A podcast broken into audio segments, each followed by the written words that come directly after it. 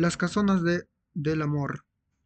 A Pedro Alcántara le gustaban las mujeres hermosas, en especial las mujeres de la campiña. Era su talón de Aquiles. Esta amorosa debilidad se convertía en su vida, pasión y muerte. Llegó a tener cinco amantes al mismo tiempo, todas ellas preciosas jovencitas que se dejaron cautivar por su elegante estilo caballeroso y de seducción.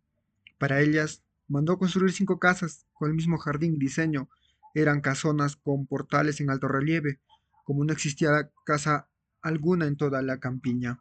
Estas tenían el estilo de las viejas casonas de Arizona de Estados Unidos, de donde trajo el modelo.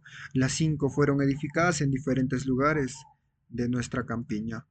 Una en Lurigama, otra en la avenida Bolognesi, una tercera en Los Pinos, cerca del Estadio Santa María, una cuarta en Chota y la quinta en la salida del barro Chururu.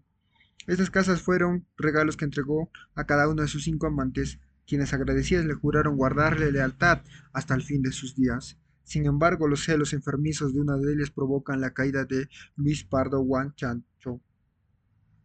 Lo que sucedió aquella noche fue narrado después por uno de los secuaces que logró escapar del lugar de los hechos.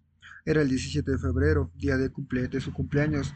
Pedro Alcantara había organizado una fiesta para festejarlo junto a sus camaradas en un cuartel general del monte. El monte la enseñada cerca a la hacienda Mani. La persona que se encargó de preparar el banquete para la cena fue una de sus amantes, Florencia, la más veterana de las cinco. Ella dominaba por los celos porque sentía que era relegada a diferencia de las amantes más jóvenes. Decidió entregarlo a la justicia. Fue así que en la noche de la fiesta, luego de beber y comer hasta no poder más, ebrios y cansados, se quedaron dormidos.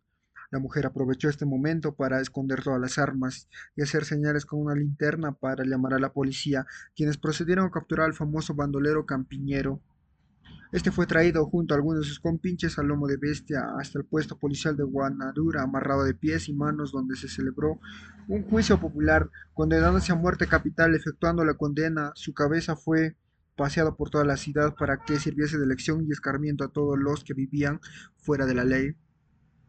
Así terminó la vida del terrible bandolero Pedro Alcantara, el Luis Pardo Guanchano, causando dos reacciones entre la gente del pueblo, la alegría de los potentados y la pena de los más humildes.